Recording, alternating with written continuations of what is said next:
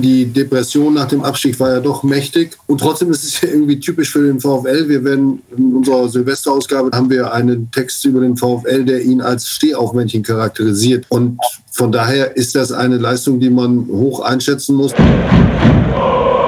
Brückengeflüster. Der VfL-Podcast der NOZ. Brückengeflüster, die letzte Ausgabe in diesem Jahr zu Silvester 2021 und wir wollen zurückblicken auf ein VfL-Jahr, das ja Höhen und Tiefen hatte, aber wenn man die Bilanz zieht, äh, sicherlich eher eins zum Vergessen war. Ähm, auf Rang 9 in der zweiten Fußball-Bundesliga gestartet, jetzt beendet ebenfalls auf Rang 9, allerdings in der dritten Liga. Wir wollen darüber sprechen, wie es so weit kommen konnte, ob ähm, der Abwärtstrend äh, weitergeht oder vielleicht längst aufgehalten worden ist im letzten halben Jahr ähm, und ja, was für Maßnahmen ergriffen werden müssen, dass das so weitergeht. Nicht, dass wir ähm, Silvester 2022 aufwachen auf Rang 9 in der Regionalliga. Darüber diskutieren wir ähm, mit allen VfL-Reportern der neuen Osnabrücker Zeitung. Ich begrüße an den Mikrofonen Harald Pistorius, äh, Sportchef der NOZ. Hallo. Hallo. Johannes Kapitza, ebenfalls äh, aus der NOZ Sportredaktion. Hallo. Wir begrüßen in der Leitung Stefan Alberti. Moin. Moin, moin. Und äh, dann noch Susanne Vetter neben mir hier im Podcaststudio. Hallo. Guten Tag. Ja, ähm, vielleicht steigen wir einfach auch direkt ähm, mit ein, ähm, um die weite Perspektive aufzumachen. Die erste Frage, die ich mir so notiert hatte, ähm, nochmal ein kleiner Rückblick. Wäre dieser Absturz nicht doch vermeidbar gewesen? Das wollen wir vielleicht ein bisschen kurz halten, weil wir auf die aktuelle Lage sprechen, äh, gleich schnell zu sprechen kommen wollen. Aber vielleicht machen wir die große Perspektive nochmal auf. Harald, kannst du uns da deine Einschätzung geben? Ich glaube, dass der VfL ähm, abgestiegen ist aus zwei wesentlichen Gründen. Das eine war der Verlust der, des Publikums bei Heimspielen. Das hat dazu geführt, dass die Punkte, die man an der Bremer Brücke Nummer holt, aufgrund des Publikums, äh, die gar nicht da waren, in einer im deutschen Profifußball einmaligen Negativserie von Heimniederlagen und ähm, mindestens auch mindestens genauso schwer wiegt äh, wegen die vielen Entscheidungen, die Benjamin Schmedes als lange erfolgreicher und weitsichtiger Manager getroffen hat bei der Frage, wann wird der Trainer entlassen, Marco Grote, und vor allen Dingen durch wen wird er ersetzt. Ich glaube, das waren entscheidende Fehler. Da sind äh, Trainer geholt worden, die, die äh, dieses Schiff nicht mehr auf Kurs bringen konnten. Und ähm, ja, in beiden Fällen hat der VfL, ist der VfL für seine Passivität äh, und das Gefühl bestraft worden, es ja irgendwie hinzukriegen. Gibt es Ergänzungen? Viel ist ja auch, Stefan, über die äh, Wintertransferperiode im vergangenen Jahr diskutiert worden, dass da jetzt nicht unbedingt Spieler dazugekommen sind, die ja groß weitergeholfen haben. Ja, also für mich, äh, der, äh, es gab eine Reihe von Fehlern, aber der Kardinalfehler, da bleibe ich bei, ist, äh, dass eben nach dem äh, nach der Freistellung von Marco Grote äh, Markus Feldhoff geholt wurde, der äh, meines Erachtens komplett überfordert war ähm, mit dieser Situation. Mit einem anderen, erfahreneren Trainer hätte man trotz vieler anderer Fehler vielleicht gerade noch den Klassenerhalt in der zweiten Liga geschafft. Das glaube ich schon. Ja, also ich weiß nicht, ob äh, komplett überfordert, das, das kann man schwer beurteilen, äh, Benny, aber ich, äh, Stefan, ich glaube aber auf jeden Fall, was ihm gefehlt hat, war, und da waren wir uns alle einig, war so das Feuer, das man gebraucht hätte. Also ich glaube, fachlich war Feldhoff ein guter Trainer oder hatte zumindest viel Kompetenz mitgebracht, aber äh, was uns ja auch immer gefehlt hat, war so dieses Feuer, was man im Abstiegskampf dann auch braucht. Und ähm, ich glaube, das war auch mit ein Grund. Und äh, ja, wie es Harald schon sagte, diese ähm, Heim-Serie, diese äh, schreckliche, ähm, ohne das Publikum, die hat sich aber leider auch fortgesetzt und äh, auch mit Fans dann. Und äh, das ist, glaube ich, was Entscheidendes, wenn wir in die Zukunft blicken, wo der VfL dann äh, das Ruder jetzt mal rumreißen muss. Hm, hoffen wir, dass er also nicht. Ich finde das mit der Fachlichkeit, da muss ich einfach zwei Sachen noch dazu sagen.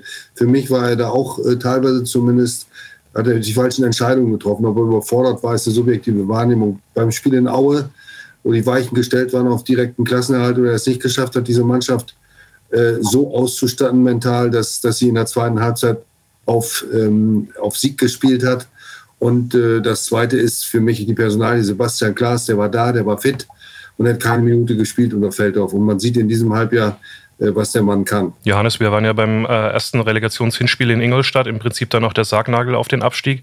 Auch da ein merkwürdig, ja, fast schon blutleerer Auftritt für so ein wichtiges Spiel gewesen. Ne? Man hat, glaube ich, gemerkt, die Mannschaft hat nicht mehr so diese Wende gekriegt, aus verschiedenen Punkten, weil sie nicht geweckt worden ist, vielleicht weil sie nicht wachgerüttelt worden ist, weil, wie Harald schon sagte, lange dieses Gefühl bestanden hat, wir schaffen das schon irgendwie, wir springen dem Ganzen schon irgendwie aus der, von der Schippe und das hat man ja am Ende der Saison auch fast noch die Chance gehabt. Dann ist man wieder auf dem Relegationsplatz und hat wieder die Chance, ob man dann gesagt hat, ja, es läuft auch in der Relegation irgendwie schon für uns. Warum es dann so nicht geklappt hat im Hinspiel, das war dann schon eine Offenbarung. Im Rückspiel hat der VfL dann gezeigt, dass das ja eigentlich kann. Nur das hat er dann zu selten insgesamt in der Rückrunde gezeigt um es verdient zu haben, drin zu bleiben. Stichwort Wintertransfers. Ähm, man hat sich mit Sicherheit ein bisschen was erhofft von Jay Roy Grott, äh, dass der dort vorne im Sturm einen neuen Akzent setzen kann. Das konnte er leider nicht liefern. Ähm, als Zielspieler geholt worden, leider ähm, vor allem leider verletzt gewesen. Im Spiel in Paderborn hat er kurz mal angedeutet, was es vielleicht werden könnte und dann allerdings auch wieder ausgefallen bis zum Ende der Saison. Also ähm, ja, insofern auch ein spannender Punkt, weil äh, das Stichwort Zielspieler ja auch eins ist im aktuellen Kader beim VfL Osnabrück. Ähm, wollen wir aber äh, den Bogen spannen zu dieser Saison erstmal allgemein und sagen, ähm, eigentlich ja schon interessant, was dann im Sommer passiert ist. Ein Verein komplett am Boden, der dann aber relativ schnell äh, wieder zum Leben erwacht ist, äh, war unser Eindruck.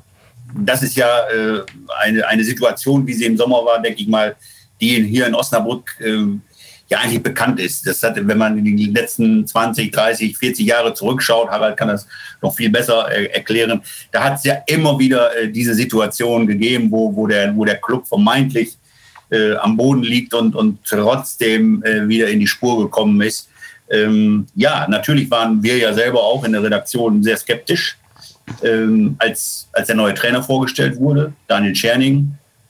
Viele sagten Daniel Wehr. Ja, ähm, und äh, eine, eine Personalie, die, mit der wir überhaupt nicht gerechnet haben, glaube ich zumindest nicht. Einer von uns hat den, glaube ich, vielleicht Harald hat ihn auf dem Zettel gehabt, Daniel Czerning.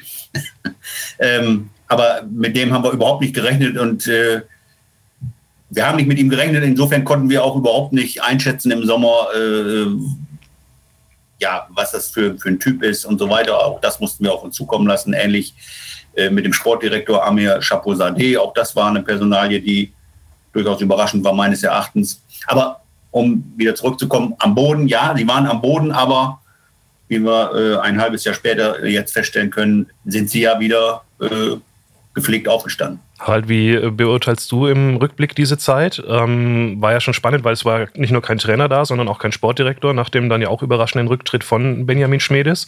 Ähm, da sind Leute aus der zweiten Reihe so ein bisschen eingesprungen, die den Verein dann durch diese schwierige Zeit geführt haben. Im Nachhinein muss man sagen, dass sie das ganz gut gemacht haben, dafür, dass sie da ins kalte Wasser geworfen worden sind, oder? Ja, ist ein bisschen komisch. Es es äh, war nicht zu erwarten oder wir haben es nicht erwartet, denn die Depression nach dem Abstieg war ja doch mächtig.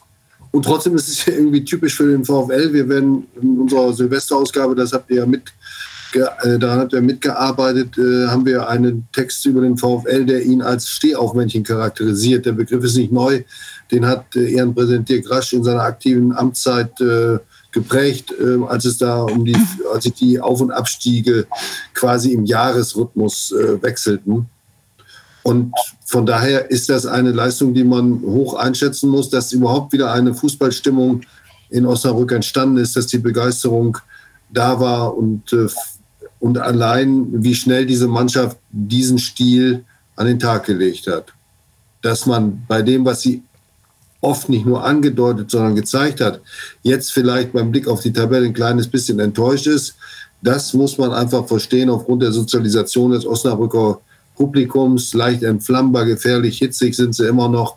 Und äh, das geht auf und ab. Und Mittelmaß und Langeweile will man natürlich überhaupt nicht haben, wenn man solche Jahrzehnte hinter sich hat. Susanne, ab wann hast du denn gedacht, das könnte was werden? Es war ja relativ viel offen im Sommer. Dann haben einige gesagt, oh, die holen ja nur Spieler aus der Regionalliga. Es hat auch ein bisschen gedauert, bis äh, ja, die äh, Defensivsäulen der alten Mannschaft, die ja jetzt so ein bisschen das Gerüst sind, ähm, bis die dann auch wirklich fest weiterverpflichtet worden sind. Äh, bei Timo Beermann war es eigentlich im Prinzip erst Ende August klar. Ähm, ab wann hast du gedacht, oh, das ist eigentlich eine Mannschaft, mit der da gibt es eine Perspektive? Also ich muss zwei Sachen sagen. Das erste ist, ähm, ich war gar nicht in dieser de großen Depression. Vielleicht lag es daran, ähm, Harald, ich glaube, wir beide waren beim Spiel gegen Ingolstadt, beim Rückspiel dabei, wo das erste Mal Fans wieder im Stadion waren und wo tatsächlich es ähm, trotz des Abstiegs irgendwie ähm, ja ein Funke übergesprungen ist. Und ähm, natürlich war die Enttäuschung auch da und auch groß, aber ich habe auch danach mit einigen Fans gesprochen, die gesagt haben, ja, Mensch, wenn sie so gespielt hätten, ne, vorher. Also es war ähm, da schon irgendwie hatte man schon das Gefühl, ähm, nicht von einer, von einer großen Depression, sondern von einem, ja, okay, vielleicht kann man auch mit diesem Publikum und wenn die Fans wieder zurückkommen, auch einen Aufbruch schaffen. Und ähm, das erste Mal, wo ich dieses Gefühl hatte, dass das klappt, war tatsächlich äh, dann äh, beim ersten Spiel gegen Saarbrücken, weil ähm, das habe ich zu Hause verfolgt und ähm, am Fernseher und äh, dachte nach vier Minuten, nachdem Trauri vom Platz geflogen ist, na super. und dass eine Mannschaft dann so ein Spiel dann so dreht, ähm, ja, das fand ich schon, äh, hat mich schon überzeugt. Ich glaube einfach, Daniel Scherning und Amir Chaposadeh haben dann im Gespann doch so ein bisschen was auch wieder von Daniel Thune und Benjamin Schmiedes doch. Und eine gewisse, also Daniel und Daniel, das passt ja sowieso schon vom Namen her, beide Stürmer gewesen, denken beide offensiv und sind so ein bisschen diese, diese gierigen Willenstrainer, die wie so ein kleiner Jürgen Klopp, sage ich mal, an der Seitenlinie auch richtig, richtig Power machen können. Und Daniel Chaposadeh ist so ein bisschen der Benjamin Schmiedes Nachfolger hanseatisch, hamburgisch geprägt und zurückhaltend und eher im Hintergrund und im Stil. Aber äh, man sieht dann doch, was dabei rauskommt. Jetzt muss man nur aufpassen, dass nicht die gleichen Fehler wieder geschehen, die man dann früher vielleicht mal gemacht hat. Aber ich glaube, auch diese Spieler aus der Regionalliga, die du eben angesprochen hast, ähm, die haben ja doch den ganz guten Reiz, dass sie auch noch mehr wollen. Und wenn man die Spieler entsprechend kitzeln kann und sagen kann, pass auf, jetzt zeigen wir mal, dass wir das auch in der dritten Liga können, dann kommt da, glaube ich, schon was ganz Gutes bei raus erstmal die diese Aufbruchstimmung, die gegen Ingolstadt erzeugt wurde und dann mit in die neue, neue Saison genommen wurde, sondern das ist richtig beschrieben, die hängt natürlich auch an einem Typen wie Mark Heider. Aber der hätte gegen Ingolstadt, genau wie in den Wochen vorher, keine Einsatzchance in der Startelf gehabt, wenn sich nicht Christian Santos verletzt hatte. Also nicht, dass jetzt noch jemand auf die Idee kommt zu sagen, das war Feldhaus genialer Schachzug, Heider zu bringen. Wollen wir uns vielleicht der Hinrunde jetzt ein bisschen nähern? Äh, es wird ja aus dem Gespräch schon deutlich, dass wir uns schon einig sind, dass äh, der Zug nicht in demselben Tempo weiter abwärts fährt, wie er ähm, im ersten Halbjahr 2021 äh, abgefahren ist. Ähm, wer wäre denn für euch so ein bisschen die größte Entdeckung der VfL-Hinrunde? Gibt es denn neue Gesichter oder vielleicht auch alte, Stichwort Mark Haider, Johannes, die diese Mannschaft jetzt prägen und wo du sagst, wow, das ist so ein bisschen mein Spieler, der mich jetzt so überzeugt hat in der ersten halben Phase? Da gibt es ja viele Gesichter. Ich meine, ob man anfängt mit einem Oma Traoré hinten rechts, den man so nicht erwartet hat, ob man Florian Kleinhansel äh, links hinten sieht, der es zum Stammspieler schnell gebracht hat, ob man äh, Bamua Kasimakala sieht, der, der was drauf hat. Ähm, Johannes, lass den anderen auch noch welche übrig. Ja, das ist jetzt nicht die eine Überraschung, sondern es gibt halt, halt viele, die irgendwie positiv überrascht haben. Jetzt würde ich da gar keinen herausheben wollen. Eben ist der Name Sebastian Klaas mal gefallen oder Mark Heider. Ich höre jetzt gleich auf mit den Namen, aber ja, auch das sind Leute, die sind ja nicht neu. Da, da ist auch keine Überraschung, dass sie Fußball spielen können, aber die blühen jetzt auch auf. Also dann gebe ich jetzt den Staffelstab weiter und, und lasse den nächsten die weiteren Namen äh, äh runtergehen. Du, du musst dich schon auf einen festlegen. Nein, ich lege mich auf keinen fest.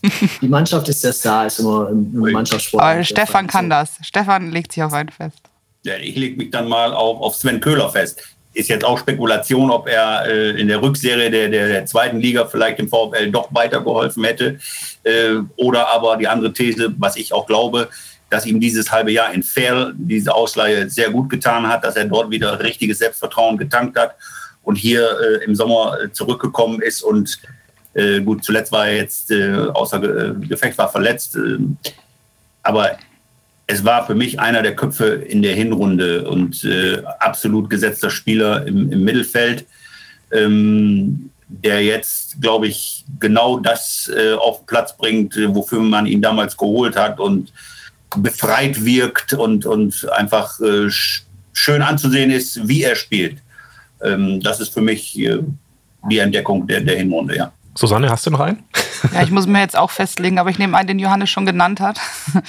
ähm, für mich ist es tatsächlich äh, Oma Traoré. Ich ähm, finde, äh, ähm, nach, diesem, ja, nach diesem Debüt von vier Minuten und äh, dem Platzverweis äh, fand ich das wirklich beeindruckend, wie der sich äh, gefangen hat. Das ist ein Osnabrücker Junge und finde wirklich, dass der überzeugt hat bislang. Und ähm, ich hatte neulich auch mal ähm, mit ihm und seinem Bruder ein Interview geführt. Also auch diese Reife, die er schon ausstrahlt mit seinen 23 Jahren, ähm, das sieht man, dass der schon ein bisschen was erlebt hat im Fußball, aber dass er jetzt auch wirklich das zu schätzen weiß, wieder hier zu sein. Und ähm, ja, das ist äh, tatsächlich meine Überraschung. Mhm. Kann einen ja auch mal recht schnell aus der Bahn schmeißen, so ein Platzverweis im ersten Spiel dann ja. in, in, der dritten Liga und in, für den VfL und dann ja, ist er schon bemerkenswert cool zurückgekommen, das kann man nicht anders sagen.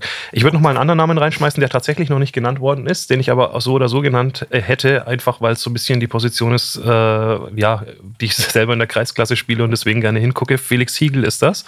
Ähm, typischer Spieler für den VfL, so ein bisschen zweiter Bildungsweg äh, in den Profifußball gekommen, geholt und ich ich glaube, dass der Junge sich noch entwickeln kann. Also man hat in der Hinrunde schon Stärken von ihm äh, gesehen. Man hat aber auch gesehen, dass er in gewissen Dingen, wie die Coolness vorm Tor vor allem, was jetzt so auffällig geworden ist, noch zulegen muss. Aber ich traue ihm einfach auch zu, dass er das kann. Ähm, vielleicht kann er, wenn er ähm, einfach das spielt, was er bis jetzt gezeigt hat und einfach in dieser äh, Trefferquotengeschichte noch besser wird, auch so eine Art äh, Star der Rückrunde werden, weil er dann eben die Möglichkeit hat, äh, ja auch mehr auf die Anzeigetafel zu kommen, als das eben zuletzt der Fall war. Also ich äh, beobachte den gerne, gucke den gerne an, wie er sich reinschmeißt, wie er der Mannschaft dann auch was gibt, äh, da einfach ein Faktor ist und ja, würde den so ein bisschen schon auch äh, als Entdeckung der Vorrunde sehen, mit meinem speziellen Blick. Ähm, Harald hat noch einen anderen Blick. Ja, der Name ist ja auch schon gefallen. Vielleicht liegt es auch daran, dass ich ihn, dass ich äh, bei seinem ersten Profi oder bei seinem ersten Drittligaspiel in Saarbrücken ihn äh, auf dem Platz gesehen und dann auch noch interviewt habe. Damals gab es mal wieder eine Mixzone mit direktem Kontakt, was ja heutzutage äh, auch nicht mehr möglich ist. Das Florian Kleinhansel, der Junge, der ist in Stuttgart ausgebildet worden äh, und ist dann auf eigenen, auf eigenen Wunsch hat er einen Vertrag aufgelöst, der ihm sicherlich mehr Geld geboten äh, hat, als ähm, er in Osnabrück verdient. Der hat also voll auf die Karte, äh, ich mache mich jetzt selbst auf den Weg und verlasse die Wohlfühloase Stuttgart, weil ich da keine Perspektive sehe hat das noch Osnabrück gemacht, hat das mit einer Persönlichkeit, mit einer persönlichen Reife angefangen, die sich auf dem Platz niederschlägt. Der ist äh, immer auf einem konstant guten Level, manchmal sehr gut. Er äh, spielt defensiv äh, eine saubere Rolle, wenig Foulspiel, gute Balleroberung, schaltet schnell um und äh, spielt sehr gute Pässe und Flanken. Also das ist für mich eine Entdeckung als Links, so auf dieser Position des Linksverteidigers, die, die ähm, da würde ich mir echt Sorgen machen, ob den nicht im Sommer jemand wegkauft, wenn der diese nächsten Schritte geht. Rang 9 in der dritten Liga. Momentan für den VfL Osnabrück, Osnabrück heißt ja auch, dass es noch äh, Punkte in der Mannschaft gibt, die noch nicht perfekt sind. Ähm, ist vielleicht äh, gar nicht so angezeigt, das jetzt an einzelnen Spielern festzumachen. Dennoch sind mit Sicherheit ein paar Jungs dabei, die noch nicht das gezeigt haben, was sie eigentlich können. Ähm, vielleicht mal allgemein gefragt, Stefan, ähm, was fehlt der Mannschaft noch zum absoluten Top-Team in der dritten Liga? Naja, wir haben jetzt unsere Entdeckung der, der, der Hinserie genannt. Ähm, wollte gerade schon sagen, und du hast ja jetzt den Schlenker äh, hergestellt, Benny, äh, die Enttäuschungen.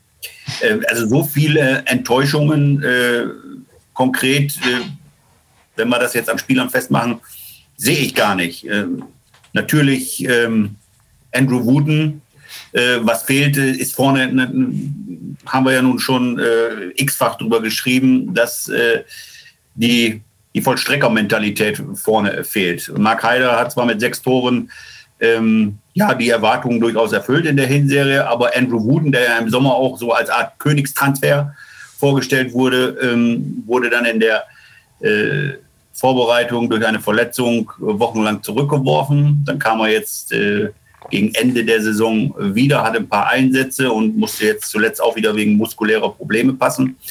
Ähm, es ist ja ein Spieler, der nun in der Vergangenheit, ob in Kaiserslautern oder Sandhausen, gezeigt hat, dass er es kann und vorne genau im Grunde die Qualitäten mitbringt, äh, die ein Knipser haben muss, äh, dass er eiskalt vollstreckt. Die Hoffnung ist, dass, dass er jetzt mit Beginn der, der Rückserie vielleicht äh, als eine Art äh, Neuzugang, so könnte man ihn dann ja auch sehen, äh, wieder durchstartet und dann doch an die Qualitäten von früher anknüpft. Ne? Harald, wir hatten im Interview mit, mit Trainer Daniel Scherning, das jetzt auch äh, diese Tage in der NLZ erscheinen wird, auch ein bisschen über Sören Bertram gesprochen. Ein äh, Spieler, der ja auch mit äh, reichlich Erfahrung hier nach Osnabrück gekommen ist. Ich erinnere mich noch ans, an den Sieg im DFB-Pokal gegen Werder Bremen, wo er auch ein guter Faktor war dafür, dass es geklappt hat nach seiner Einwechslung, hat er gut die Bälle behauptet, äh, Erfahrung, Ruhe ausgestrahlt.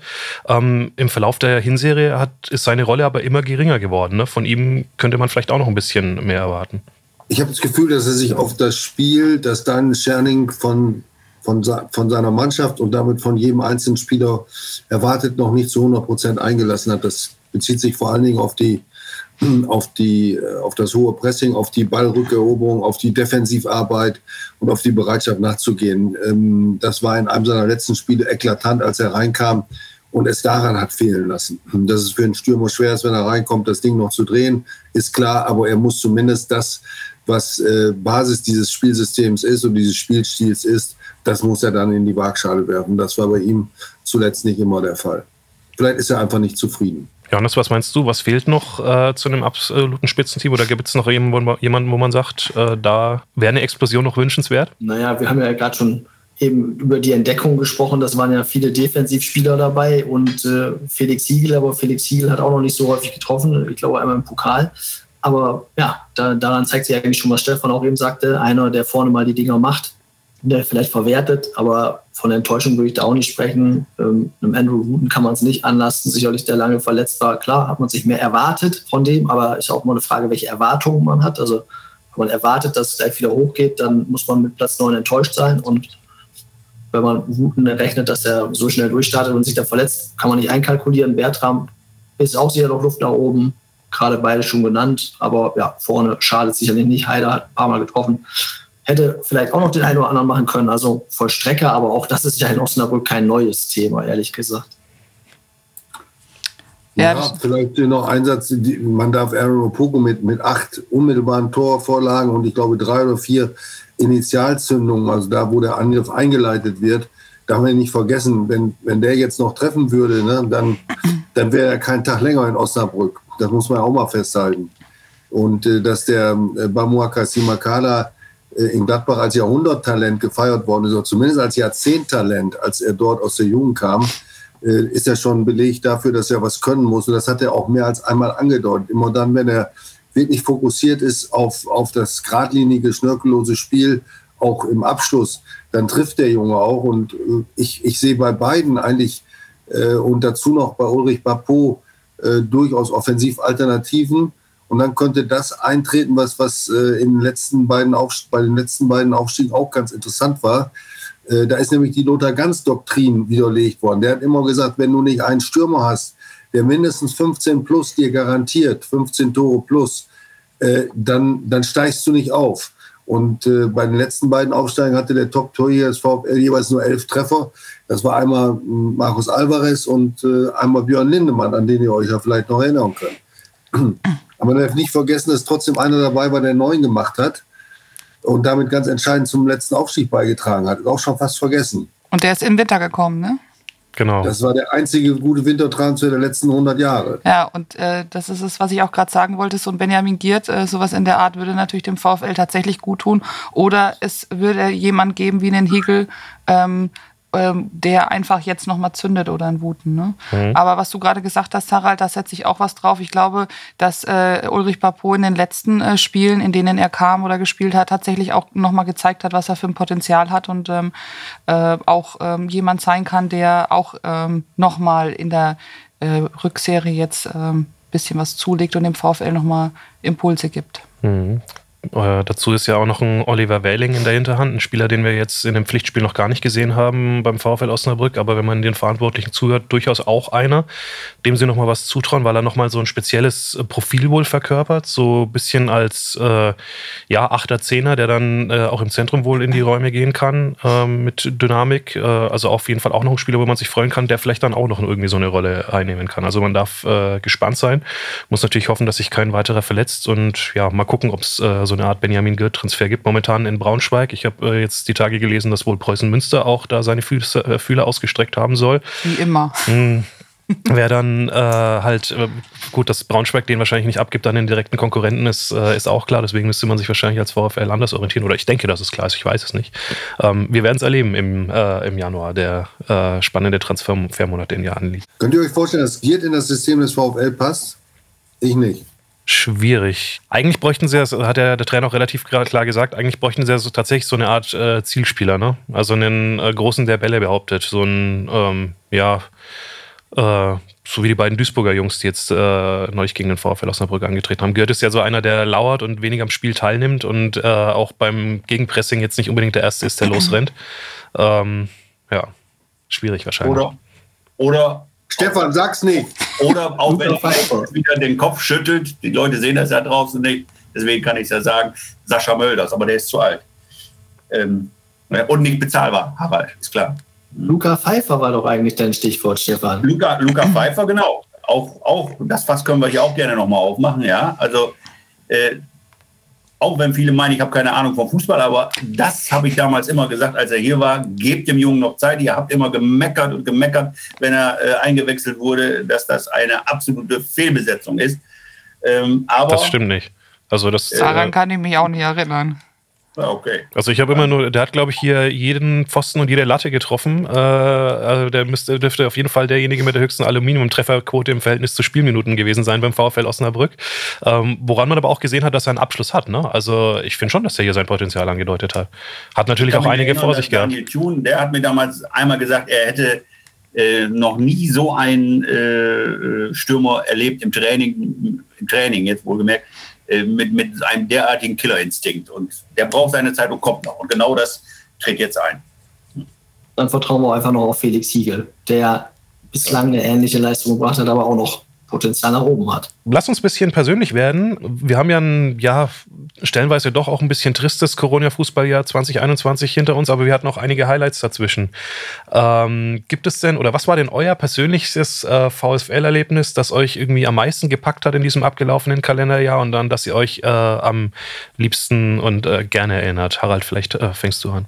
Ich würde schon das Spiel gegen gegen SC Freiburg nennen. Also wenn ich jetzt als erstes rankomme, dann muss ich auch dieses außergewöhnliche Spiel erwähnen, dass das das mehr als in jedem anderen, mehr als jedes andere Spiel gezeigt hat, welches Potenzial in der Osnabrücker Mannschaft steckt.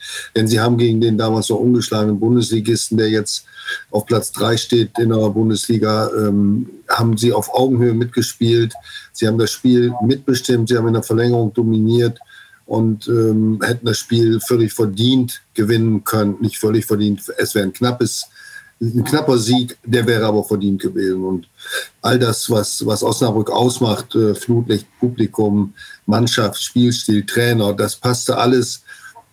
Wenn das jetzt noch ein bisschen anhält oder äh, sich öfter wiederholt, äh, dann, dann geht es geht's wieder nach oben in der Reihe der, der, der, der Spiele, wo ich auch persönlich äh, mit war als Berichterstatter, glaube ich, kann man auch das Spiel gegen 1860 München erwähnen, das 3 zu 1, wo der VfL äh, aus einem 0 zu 1 noch auch in einer souveränen Art in der zweiten Halbzeit äh, noch ein 3 zu 1 gemacht hat, wo ich persönlich, äh, die Jüngeren hier in der Runde werden sich nicht mehr so daran erinnern können, äh, in den 80er Jahren, da äh, gab es ähm, viele Spiele so an der Bremer Brücke, wo ich mich als Zuschauer daran zurückerinnere, wo wo der VfL in den zweiten Halbzeiten, wenn es in Richtung Ostkurve ging, äh, mit, mit dem Brücken Aurora im, im, im Rücken äh, Spiele noch gedreht hat. Und, und äh, das war so, so ein Spiel, wo, wo ich dann äh, an, an damals zurückgedacht habe.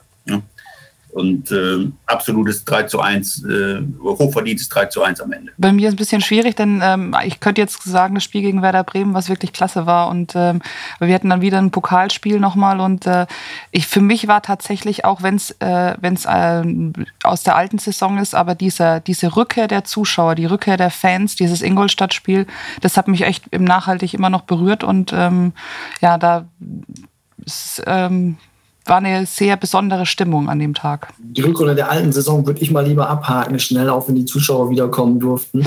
Ähm, und diese Saison ist auch noch überschaubar für mich, aber ich war bei Türkgücü München dabei, als der VfL 3-0 gewonnen hat. Da hatte man eigentlich erwartet, Türkgücü hat einen guten Lauf, der VfL ist so ein bisschen ähm, ja, die Frage, wo es hingeht. Und dann sind sie da doch sehr reif aufgetreten, haben 3-0 gewonnen, ein Spiel, was man nicht so klar erwartet hatte. Das war schon sportlich der packende Moment des Jahres, würde ich dann auch sagen. Ich würde noch äh, ergänzen wollen, ein Spiel, das fast so ein bisschen in Vergessenheit geraten ist, obwohl es auch durchaus kurios war, und zwar das Montagabend-Heimspiel gegen Viktoria Köln. Ähm, diese legendäre Geschichte mit dem äh, Flutlichtausfall, wo dann ähm, ja ein paar Minuten im Dunkeln oder halbdunkel weitergespielt worden ist. Erst nicht so richtig klar war, ja, kriegen die das wieder ans Laufen und dann äh, später feststand, okay, wir spielen halt irgendwie mit dreiviertelster Flutlichtkapazität, weil es wieder läuft, das Spiel zu Ende. Ähm, auch sportlich eine gute Leistung gewesen vom VfL. Ähm, ich fand damals übrigens auch gut, wie die Viktoria reagiert hat, trotz der Niederlage dann, dass der Trainer da jetzt nicht irgendwie angefangen hat, zum Beispiel in diesem Flutlichtausfall ähm, Ausreden zu suchen. Also ein rundum gelungener äh, sportlicher Abend, gute Leistung, super Stimmung im Stadion, ähm, trotz der natürlich auch angesagten äh, Proteste in Richtung der Montagsansetzung. Ähm, also alles in allem irgendwie so ein rundum gelungener Fußballtag, den der VfL einfach ausmacht. Das so äh, als Ergänzung. Ergänzung noch. Ähm, wir können noch kurz über den Abschluss des Fußballjahrs sprechen. Der war ja speziell. Ähm, in Duisburg äh, mit einem Spielabbruch ist es äh, geendet. Ähm, nach den ja, rassistischen Ausfällen gegen äh, Aaron Opoku. Ähm, das erste Mal im deutschen Profifußball, dass ein Spiel abgebrochen worden ist. Ähm, Stefan, du hast das äh, Ganze am, äh, am Screen verfolgt. Ähm, ist das für dich äh, alles richtig gelaufen? Ich denke schon, oder? Ja, da kann ich im Grunde nur das alles unterstreichen, was, was ihr, du warst ja persönlich vor Ort, äh, anschließend darüber berichtet habt und, und was ich gesehen habe. Ähm, ja, das, das kann man hier an dieser Stelle einfach nur nochmal wiederholen, dass äh, das genau das richtige Zeichen in der Situation war, dass äh, der VfL darum gebeten hat, das Spiel nicht mehr fortzusetzen, beziehungsweise was mich auch an diesem Tag selber dann auch beeindruckt hat, dass ein Geschäftsführer Michael Welling sich dann vor die Kameras gestellt hat und hat gesagt hat, egal was jetzt passiert, ähm, wir kennen die, das Reglement äh, im Moment nicht äh, in- und auswendig, aber der hat ja ganz klar zu verstehen gegeben, wenn unterm Strich jetzt äh, durch unser Verhalten uns auch noch die Punkte flöten gehen, dann ist ihm das äh, völlig egal und äh, das ist ähm, so ein typischer Ausspruch für, für Michael Welling und das hat mich sehr beeindruckt, ja. Mhm. Johannes, inzwischen ist das äh, Urteil vom DFB Sportgericht da. Es gibt ein Wiederholungsspiel. Ähm, ging bemerkenswert schnell und fand dann auch vor Weihnachten ja eigentlich auch die Zustimmung von allen Beteiligten. Ja, wenn es mal so unbürokratisch beim DFB geht, dann muss man sich da ja nicht beschweren. Also beide Mannschaften haben gesagt, sie wollen es nochmal spielen. Das ist genau richtig dann, dass der Verband auch sagt, wir spielen es nochmal aus meiner Sicht. Also es gab ein 0-0 bis dahin, es ist nicht viel passiert, wo man jetzt sagen müsste, dass man muss wieder bei 1-0 anfangen in der 33. Minute oder so, sondern man kann einfach sagen, Leute, wir spielen das ganze Ding nochmal. Unter welchen Umständen dann auch immer, das wird man dann sehen, aber ist, glaube ich, die fairste Ansetzung für beide, wenn es jetzt sonst um einen Menschen geht, der dann halt eine Wertung eines Fußballspiels entscheidet mit einem Satz. Mhm. Susanne, du hattest dann noch ein bisschen recherchiert hinsichtlich äh, der sportrechtlichen Hintergründe. Ähm, eine, äh, ein Wiederanpfiff ab der 33. Minute stand ja nie zur Debatte beim DFB, ne? Ähm, nee, meines Wissens nach nicht. Also ähm, es war klar, dass Neuansetzung dann auch Neuansetzung bedeutet und ich glaube auch unabhängig vom Spielergebnis. Ähm, es gab schon äh, tatsächlich Wettbewerbe, in denen das passiert ist. Ähm, wir können uns erinnern an das äh, Spiel Istanbul gegen Paris Saint-Germain, wo man dann ab der Minute, ab der das unterbrochen worden ist, am nächsten Tag nachgespielt hatte. Oder es gab mal so einen kuriosen Zwischenfall. Ähm, da war äh, ein Spielabbruch bei einer U19 Frauen-EM ähm, aufgrund einer falschen Schiedsrichterentscheidung. Ein Elfmeter hätte wiederholt werden müssen und es ist nicht passiert. Da hat man dann das vorgezogen. Dieses Viertelfinale hat man vor dem Halbfinale gespielt und ab der 89. dann quasi nochmal die paar Minuten nachgeholt. Aber das sind so Sonderfälle und die haben meistens was damit zu tun, dass das in einem Turnierrhythmus gespielt wird. Also dass man eben in einem gewissen Zeitdruck auch ist. Und ähm, ja, beim DFB ist es meines Wissens nach relativ klar geregelt oder ist es klar geregelt, dass man eben sagt, wenn man so ein Spiel wiederholt, dann eben auch ab der ähm, ja, ersten Spielminute. Mhm. Und für mich ist es abgesehen davon auch die richtige Entscheidung gewesen, die äh, dort das Sportgericht getroffen hat. Und äh, ich möchte ganz kurz nochmal ergänzend dazu sagen, zu dem, was Stefan gesagt hat, zu den Statements. Ich fand nicht nur, dass äh, die Statements fürs VfL äh, sehr gut waren. Ich, man muss auch wirklich sagen, äh, der MSV Duisburg hat da auch sehr gut und sehr stark reagiert. Äh, vor allem über seinen Pressesprecher ähm, fand ich wirklich sehr beeindruckend. Und da ist nichts irgendwie versucht worden, nochmal zu relativieren ähm, oder irgendwie, ja, doch äh, besondere Sichtweisen reinzubringen, sondern da kamen ganz klare Statements und äh, die fand ich äh, stark. Mhm. Harald, kann man so unterstreichen, oder? Zumal es ja äh, bis jetzt in der Vergangenheit immer so war, dass äh, bei solchen Vorfällen die Spiele eigentlich fast immer weitergegangen sind. Das war der erste Abbruch im äh, Profifußball. Das muss man sich ja schon nochmal äh, vergegenwärtigen. Also der erste Abbruch nach einem Rassismusvorfall. ja, das ist alles richtig, was, was ihr gesagt habt. Und ähm, ich bin beim, beim Rückblick ehrlich gesagt ein bisschen nachdenklich geworden. Ich äh, habe auch über Spiele geschrieben, in denen es bestimmt wahrnehmbare rassistische Beleidigungen gegeben hat. ähm, Affenlaute äh, und so weiter, Bananen, nicht nur in Osnabrück, sondern anderswo. Wenn es nicht ganz extrem war, so wie damals beim berühmten Aufstiegsspiel, berüchtigten Aufstiegsspiel von 96 in Cottbus, als Gerald Asamoah äh, und Co. dort äh, ja, unmenschlich beleidigt worden sind, ähm, ist das eigentlich in der Öffentlichkeit nie so richtig durchgedrungen. Also vor allen Dingen so in den 80er Jahren. Ich möchte es auch nochmal überprüfen, weil ich mir sicher sein will, aber das ist registriert worden, aber es ist nicht thematisiert, nicht kommentiert worden. Nicht, weil man das akzeptiert hat gar, sondern eher, weil es ein gesellschaftliches Klima war, in dem sowas mh, vielleicht noch nicht, dass man doch nicht so drauf geachtet hat. Ach, es ist doch nur ein Rufer oder es ist doch nur ein bisschen Affenlaute, ist doch nicht so schlimm. Und das, das hat sich gewandelt. Äh, eine Parallele gibt es dazu übrigens auch für mich bei dem Fall Erwin Kostede, den, der auch hier in Osnabrück gespielt hat, mit dem ich lange Kontakt hatte, der aber nie so richtig was erzählt hat über Alltagsrassismus in seiner Kindheit, Jugend und äh, als Profi, obwohl es das ja, wie man jetzt seiner Biografie entnommen entnehmen konnte von, vom Kollegen Alexander Heflik oder auch ähm, in der Dokumentation Schwarze Adler von Thorsten Körner hat er es ja auch nochmal erzählt, ganz beeindruckend, berührend, wie er versucht hat, als Kind sich die schwarze Haut zu waschen mit, mit Seife. Also ich will damit sagen, es ist jetzt erstmal, deshalb passt Duisburg in das, in das Klima und in die Entwicklung. Die Masse der Menschen ist nicht mehr bereit, sowas hinzunehmen. Und es muss in jedem Bereich die Möglichkeit gegeben werden, dort wahrnehmbar zu reagieren. Also im Fußball eben durch solche Dinge, durch einen Abbruch. Und wenn es ein ganz wichtiges äh, WM-Spiel ist. Und ähm, außerhalb in anderen Bereichen mh, hm, kann man das auch tun, indem man ein bisschen Courage zeigt, Flagge zeigt und den Leuten nicht, nicht nur die gelbe, sondern gegebenenfalls auch die rote Karte zeigt. Und natürlich dann auch wieder Initiativen unterstützt, ähm, die sich um Aufklärung bemühen, die versuchen, ähm, diesen Rassismus deutlich zu machen, was er in, in Menschen auslöst. Also von daher ein bisschen Nachdenklichkeit, dass man sich jetzt nicht ausruhen darf aus dem, auf dem, was in Duisburg alle gut gemacht haben, sondern da muss jetzt auch weitergehen, dass, dass, dass wir vielleicht ähm, mit einer nachfolgenden Generation von Sportredakteuren ähm, über, über einen, einen rassismusfreien Fußball und, und eine rassismusfreie Gesellschaft reden können. Müssen wir beobachten, wie das sich entwickelt. Äh, hoffentlich, natürlich nicht in dem Sinne, dass die äh, Vorfälle zunehmen oder die Spielabbrüche, aber ähm, ja, das Thema wird uns mit Sicherheit weiter begleiten. Zum Fall Duisburg, wenn ich da ganz kurz noch einhaken darf, auch sagen kann dann, was ist die Konsequenz und die nächste Stufe, da muss man nämlich auch mal fragen, muss man vielleicht, wenn Bierbecher fliegen, auch mal schneller vom Platz gehen und eben doch sagen, wir setzen nochmal das Zeichen. Und egal jetzt, ob ähm, es Aaron Opoku oder sonst wen trifft. Was ist an Beleidigungen in einem Fußballstadion noch tragbar für welche Spieler? Oder muss man auch da vielleicht einfach eine ganz andere Stimmung im Stadion haben, die ja in vielen Stadien auch da ist, aber auch dieses generelle Beleidigen vom Gegner ist auch die Frage, kann man da auch mal vom Platz gehen? Wie weit darf das reichen? Und wo ist da die Grenze, finde ich? Mhm. Ja, das zeigt, dass die Debatte auf keinen Fall abgeschlossen ist, sondern vielleicht in einigen Punkten sogar erst, äh, erst so richtig eröffnet ist und, und losgeht ne, in, in diesem Punkt.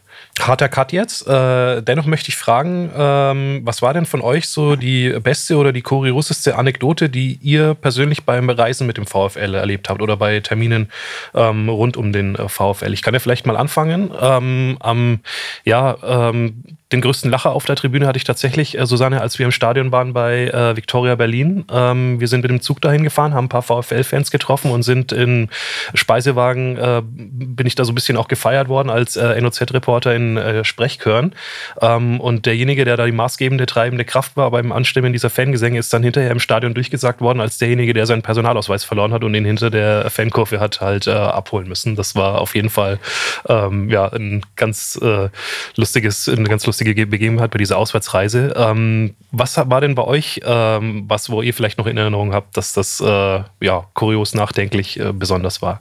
Ich war ja zum Beispiel in, in Magdeburg, ähm, wo der VfL 2 zu 1 verloren hat. Da bezeichnete da äh, für, für mich waren die Arbeitsbedingungen, also gut, ich, ich räume ja sehr gerne ein, dass ich nun nicht der, der, der schlankste bin unter Deutschlands Sonne.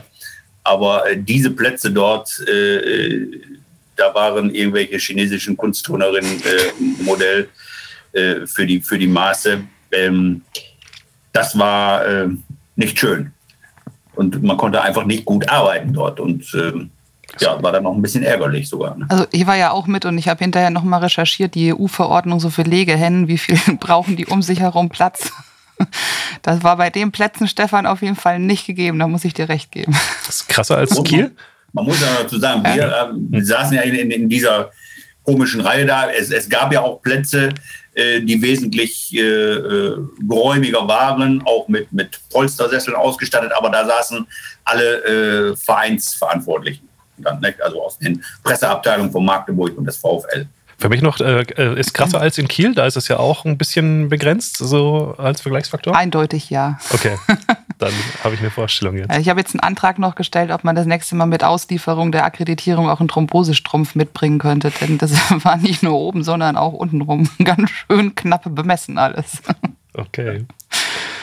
Also man musste seine Füße, also alle über 1,20 glaube ich, hatten auch wirklich Probleme, die Beine unterzukriegen. Also Stefan, wir hatten die gleichen kuriosen Geschichte. Ach, kurios ist es äh, gar nicht so sehr, wenn man es so betrachtet. Aber äh, natürlich mehr Beinfreiheit gegeben oder hat es ja gegeben in Delmenhorst jetzt beim Landespokal, da erinnere ich mich dran. Aber das ist ja auch gerade das Schöne, dass man dann wieder in ein kleineres Stadion kommt. Da waren dann eigentlich die Presseplätze, da gab es auf jeden Fall schon mal keinen Tisch, sondern hat man den Laptop auf den Knien gehabt und geschrieben. Und die Fans waren nun auch mal relativ dicht dran und man hat dann doch viel Stimmung direkt mitgekriegt. Das war aber auch nicht kurios, sondern eigentlich, eigentlich so eine Eigenart ähm, vom Landespokal auf dem Lande, hätte ich fast gesagt, wobei Delmenhorst nicht auf dem Lande ist die kuriosere Geschichte wird sicherlich Harald beitragen können. Jetzt habe ich die Messlatte ein bisschen höher gelegt, aber du hast bestimmt eine Anekdote dabei.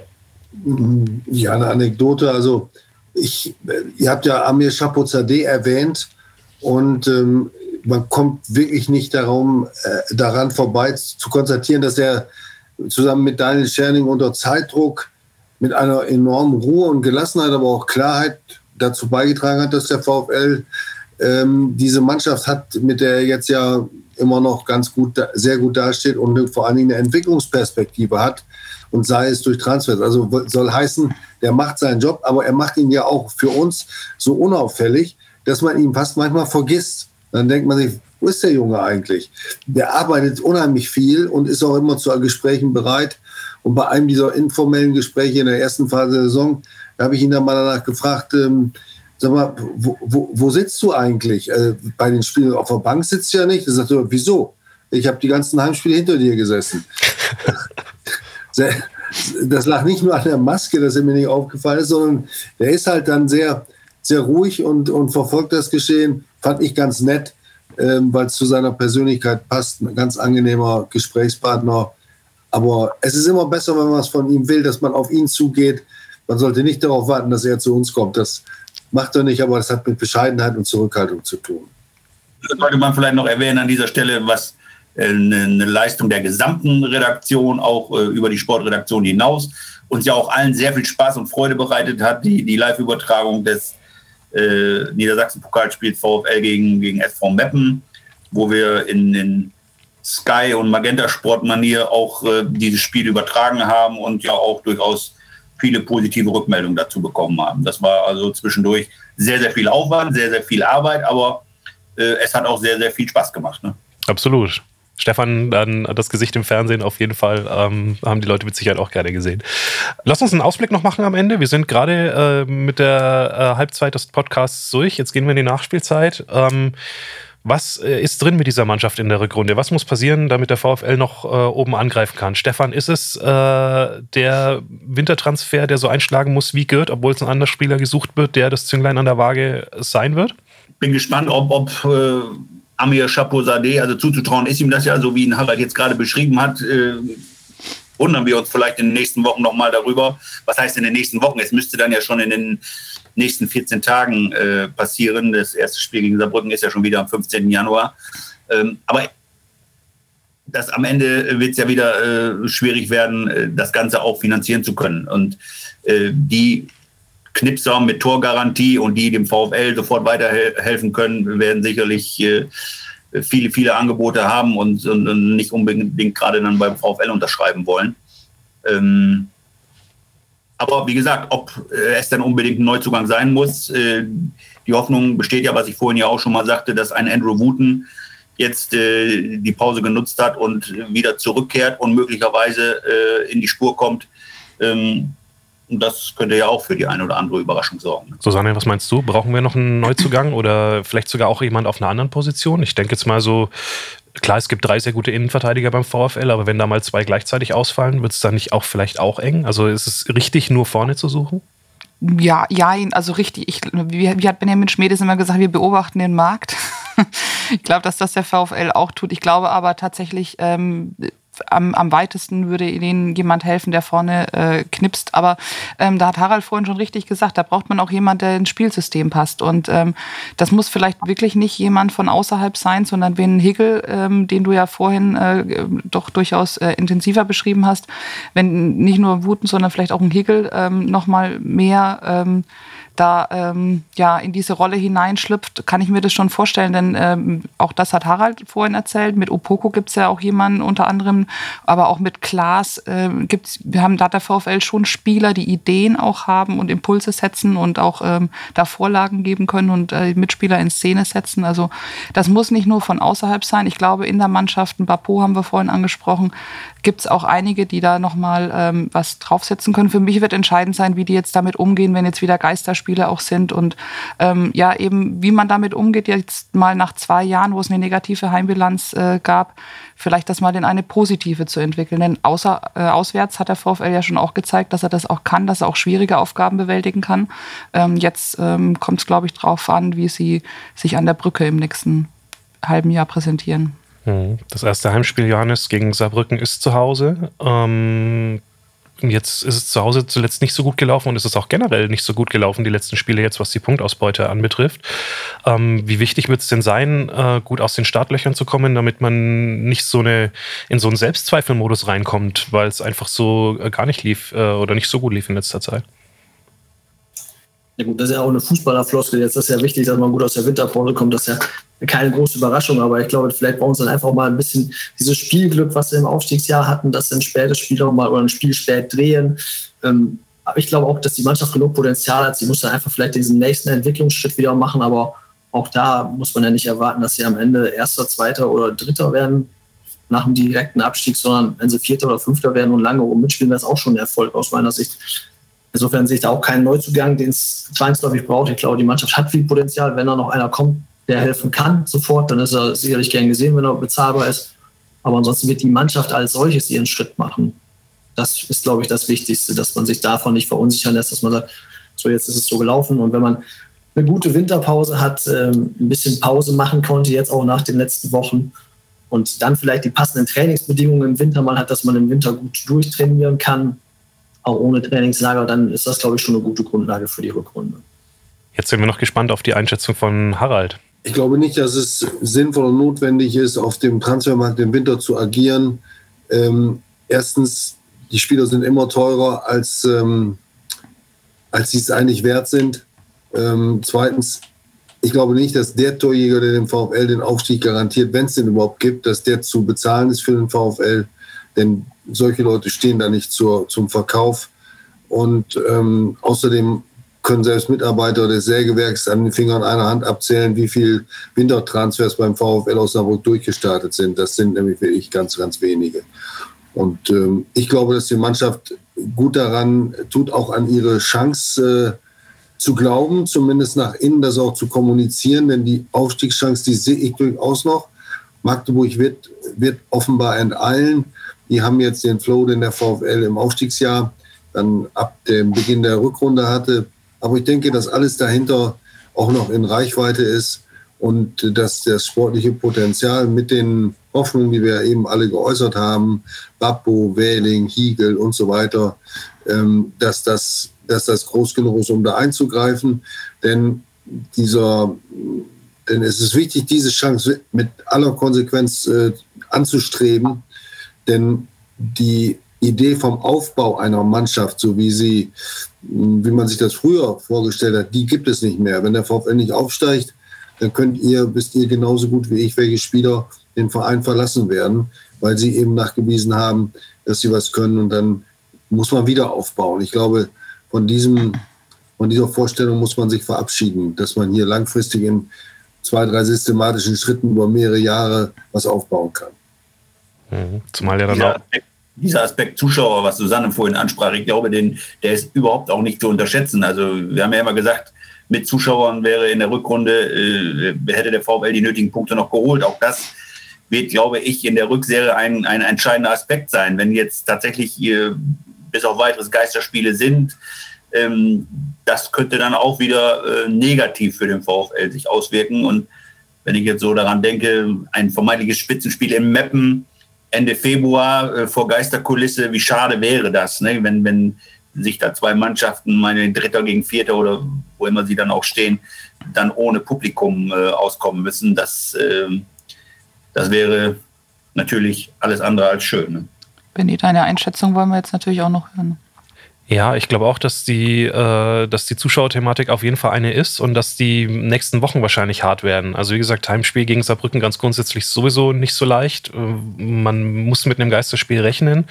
Ähm, Daniel Scherning hat bei uns im Gespräch noch gesagt, dass er jetzt äh, erstmal damit rechnet, dass bis Ende Februar tatsächlich keine Zuschauer in die Stadien dürfen. Das wäre, ist natürlich jetzt auch nur seine Vermutung, ne? Kann er jetzt auch, genau wie wir jetzt, man weiß sich nie, wie sich die Lage entwickelt, aber dann wäre dieses Mappenspiel halt auch betroffen. Ich glaube auch, dass das für den VfL eher, äh, ja, eher ein Nachteil ist mit dem äh, Blick auf die Bremer Brücke. Von der Einschätzung her, ich glaube auch, dass, äh, dass es möglich ist, nochmal oben anzugreifen mit der Mannschaft, weil die Potenziale eben da sind und weil man eben noch einiges in der Hinterhand hat, unabhängig davon, ob man jetzt auf dem Transfermarkt noch was holt oder nicht. Grundsätzlich muss man natürlich auch ein bisschen gucken, was machen die anderen. Ähm, da wird bis äh, Ende Januar ja möglicherweise noch einiges passieren in der Liga, ähm, wo man dann auch gucken muss, äh, wie sich die Kräfteverhältnisse so entwickeln. Aber ähm, unabhängig davon glaube ich auch, dass, äh, dass die Chance da ist. Wichtig wird jetzt sein, den Anschluss gerade nicht zu verlieren, dass man ähm, einfach konstant punktet jetzt in dieser, glaube ich, schwierigsten Saisonphase, die jetzt noch ansteht für den VfL, weil auch ähm, das Thema Trainingsbedingungen wieder aufkommen wird jetzt äh, mit, der, äh, mit der Kältephase. Ähm, jetzt irgendwie durchkommen, Augen zu und durch und dann ähm, idealerweise Ende Februar noch äh, einigermaßen dran sein, dass es noch eine kleine Chance gibt und dann, glaube ich, ist viel möglich.